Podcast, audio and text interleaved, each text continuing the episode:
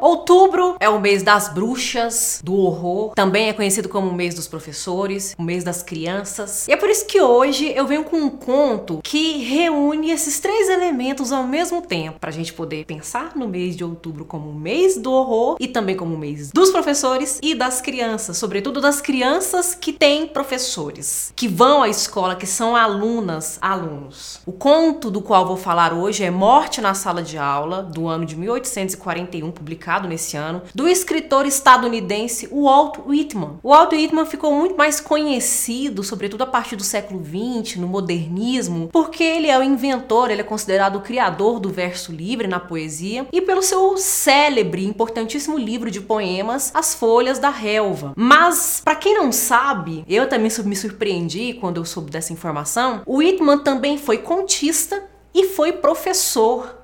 Quando ele estava ali com seus vinte e poucos anos, Ali nos Estados Unidos, o sistema educacional estava passando por uma reformulação, estava passando por mudanças na sua estrutura, na sua execução. O que acontecia antes era que os professores eram muito rígidos, é, era comum aplicar castigos físicos, castigos corporais, humilhação, como se houvesse mesmo o estabelecimento de uma hierarquia entre aluno e professor. O aluno tem que obedecer cegamente e condicionalmente o professor, o professor é esse ser dotado de conhecimento, é o mestre, enfim. Tudo isso que eu, como professora, contesto, porque a minha visão, minha perspectiva de educação vem de um uma corrente, de uma filosofia mais aos moldes de Paulo Freire, de considerar que cada sujeito, cada indivíduo na sociedade tem conhecimento de alguma coisa, tem algo para partilhar, ninguém é vazio, o aluno não é simplesmente um, um, um balde onde você jorra né, o seu saber, um banco onde você simplesmente faz depósitos e espera o rendimento, né? Não é disso que se trata. São pessoas que têm vivências específicas dentro de seus momentos específicos e é possível mobilizar inclusive, o próprio conhecimento da criança, do adolescente, para fazê-lo aprender algo que talvez nunca tenha visto. O Walt Whitman também tinha uma concepção semelhante. Ele ali no por volta dos seus vinte e poucos anos, como eu tinha falado, acreditava numa educação mais humanizada, mais sensibilizada, né?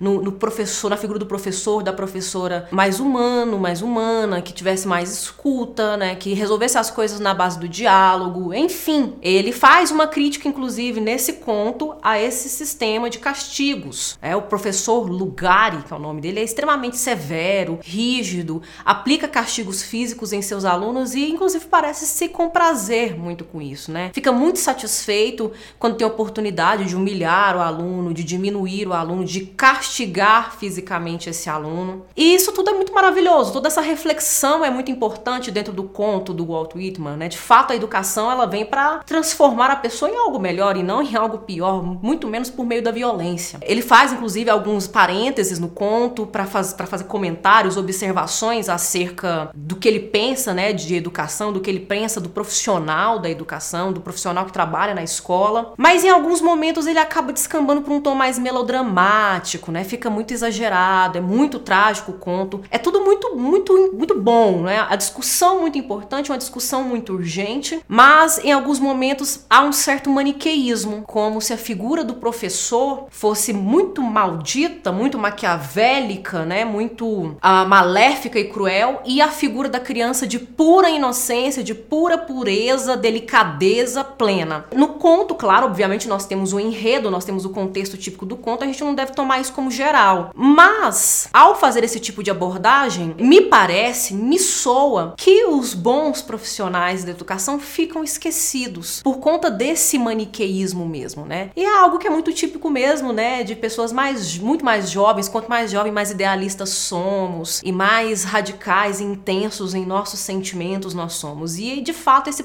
esse conto tem um certo derramamento, né, de um sentimento de injustiça e de indignação diante do sofrimento que o, a criança, né, o jovem recebe, as acusações que ele sofre e a palavra dele simplesmente não vale nada, e um olhar olhar muito, muito incomodado, muito indignado, muito cansado para a figura do professor que é inflexível ao extremo, né? Não tem, não tem um movimento de compreensão, de tolerância, de paciência. Mas de todo modo, é um excelente conto para a gente pensar na evolução da educação no mundo como um todo, né? Para a gente pensar nas possíveis transformações que a educação precisa passar, precisa enfrentar, vivenciar para que se torne mais adequada para os tempos que nós estamos vivendo, porque uma coisa é certa, os tempos mudam e se os tempos mudam, os valores e as necessidades também passam por rupturas, passam por mudanças, e essas estruturas precisam se adequar às necessidades do sujeito, do indivíduo, das pessoas de seu tempo. Então, essa reflexão é maravilhosa.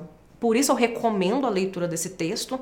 Recomendo para a gente pensar, antes de mais nada, ambientarmos nesse mês, que é um mês de histórias de suspense, de mistério, histórias que provocam um frio na espinha, que nos apavoram com certo ar mórbido, mas também para a gente poder pensar e homenagear os bons professores e as boas professoras que nós temos, sobretudo depois dos anos de 2020 e 2021, em que enfrentamos essa pandemia nojenta, essa pandemia horrível que matou tanta gente e profissionais da educação fizeram de todo o possível para continuar lecionando, dialogando com seus alunos e suas alunas, mesmo numa situação de isolamento social, de distanciamento, em que a comunicação ficou tão comprometida. Eu indico essa leitura, eu agradeço a atenção de vocês e desejo um feliz dia dos professores e das professoras para mim e para todas as professoras e professores que estão me assistindo agora. Até a próxima!